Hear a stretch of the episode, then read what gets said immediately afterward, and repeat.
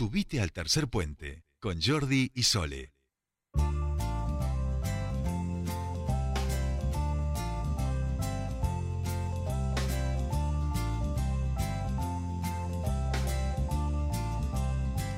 Ya estamos aquí, 16.47 minutos y estamos en comunicación con nuestro siguiente entrevistado. En este caso vamos a charlar con Edgardo Filip, el secretario de la FECENE, Federación de Cámaras del Sector Energético de Neuquén, y vamos a charlar sobre la ley de promoción de inversiones de los hidrocarburos. Esta semana estamos incorporando distintas voces eh, que se están refiriendo a este proyecto y por supuesto también queremos tener la voz de las cámaras del sector energético de Neuquén. Edgardo Filip, muy buenas tardes. Los saludan Soledad Brita Paja y Jordi Aguiar. Bienvenido a Tercer Puente.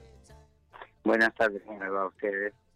Buenas tardes. Bueno, gracias por, por atendernos. Ahí un poco lo decía Jordi, nosotros estamos tratando de, bueno de conocer las diferentes eh, análisis que, realizan las personas involucradas o los actores principales eh, que de esta de esta ley de promoción de inversiones hidrocarburíferas que se está debatiendo en el Senado y en ese sentido, obviamente, bueno, lo decíamos también cuando anunciamos que íbamos a hablar con usted, un poco tal vez lo referido a lo local, ¿no? A las empresas y a el empleo aquí neuquino, que es lo que eh, lo que le corresponde a la federación eh, que, en la que usted es secretario, ¿no? Sí, básicamente no, eh, básicamente nosotros nos hemos dedicado al análisis de la participación de, de la actividad económica local, de las empresas locales en eh, este esquema que desarrolla la, ley de promoción de inversiones hidrocarburíferas, ¿no? Eh, más que a, otros aspectos de jurisdicción o de otro tipo que se han ido planteando en estos días, eh, porque eso tiene contenidos jurídicos muy profundos y hay que, digamos, empezamos por lo más importante, digamos, en lo inmediato, no en el mediano y largo plazo, que es en qué medida va a participar en el desarrollo que se prevé de, la actividad hidrocarburífera la, el empresariado local. Y esto porque hace al desarrollo de la economía regional. El, impacto que ha tenido en términos generales el plan gas en la actividad de las empresas locales realmente ha sido más significativo. Y lo ha tenido porque establecía eh, un grado de prioridad en las contrataciones que empezaba por lo local, lo regional, lo nacional y lo internacional. En ese orden, decía, dice la resolución con, que normativiza el plan gas. Entonces, eh, en este aspecto, la ley tiene contempla la, misma situación, pero de una manera eh, no priorizada. O sea, habla de lo, lo regional y lo nacional eh, con prioridad sobre lo internacional, pero no tiene incorporado el, elemento de la prioridad de lo local y regional el desarrollo de las economías regionales.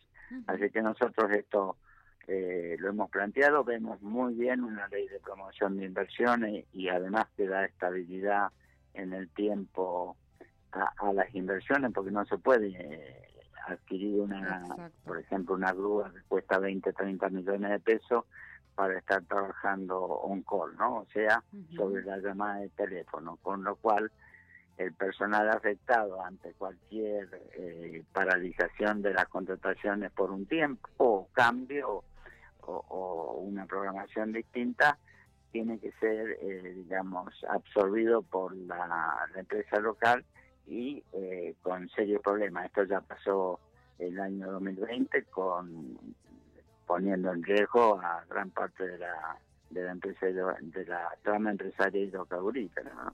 Así que nosotros hemos trabajado sobre ese tema, eh, creemos que hay que completar algunas cosas, ¿no? Claro. Edgardo, eh, por lo que vamos entendiendo, en principio, y un poco usted lo decía, la ley que, viene a tratar de plantear un, horizonte de, previsión de las inversiones es positiva, pero hay algunos aspectos que se pueden de todo el, de todo el, articulado, digamos, de todo lo que tiene que ver con, con los distintos, más, más de 100 artículos.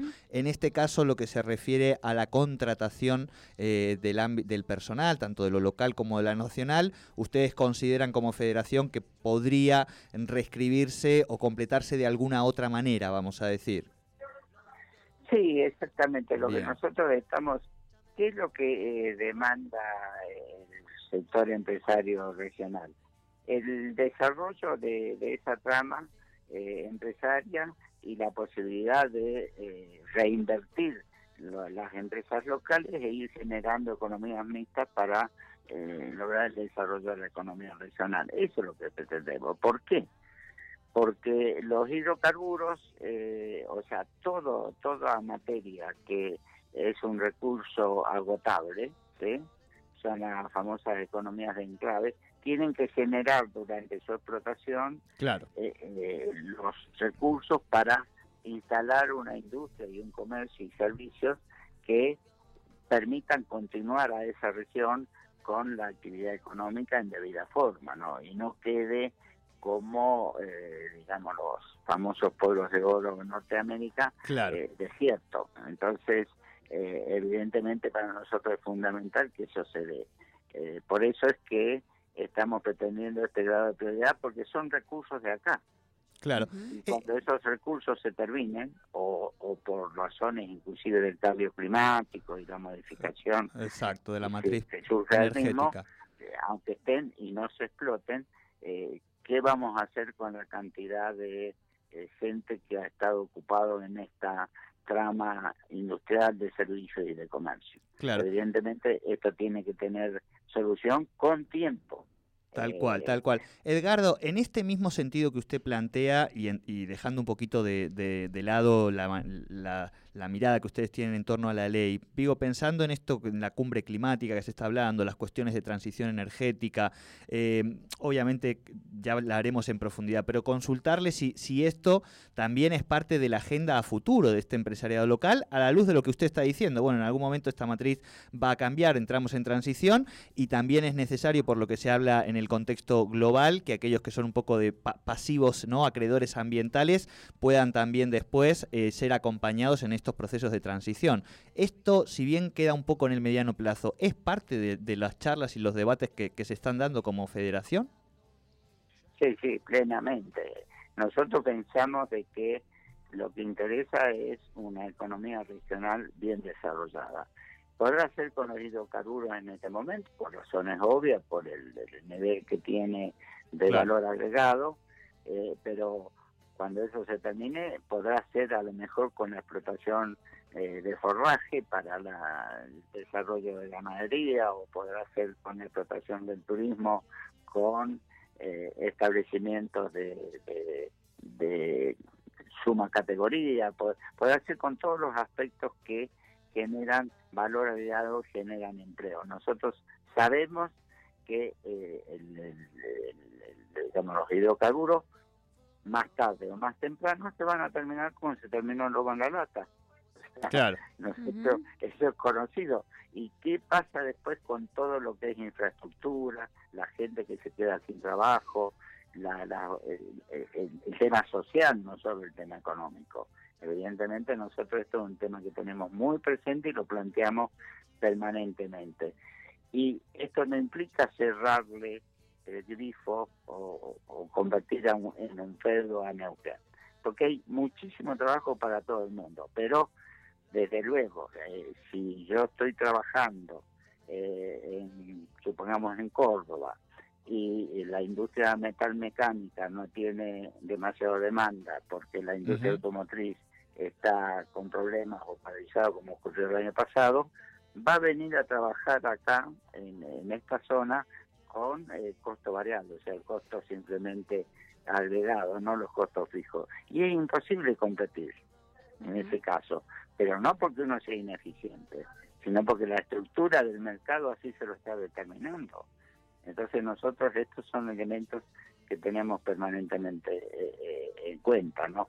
Y estamos, y nuestro, hasta nuestro nacimiento surgió por eso. O sea, acá hay que desarrollar la economía regional, y además de esto hay que generar, eh, digamos, la, la, la transformación y la reinversión en la región, ¿no? Que hay muchísimas posibilidades de hacerlo. Bien, bien. Bueno, clarísimo, como siempre, y gracias por su tiempo con nosotros aquí en Tercer Puente. No, yo les agradezco a ustedes y espero que, tengamos suerte. Bueno. bueno, bueno, muchísimas gracias. Gracias por su tiempo.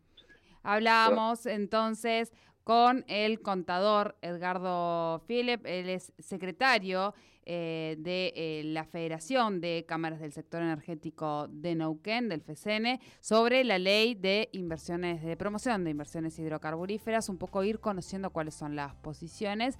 Eh, hay cosas que se pueden cambiar, eso es un poco lo, lo, que planteó, están abiertos, están de acuerdo con que haya, con que exista esta ley. Bueno, veremos a qué camino lleva esto en el Senado.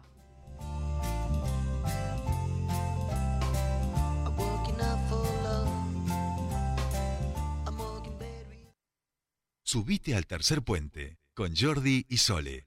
Subite al tercer puente.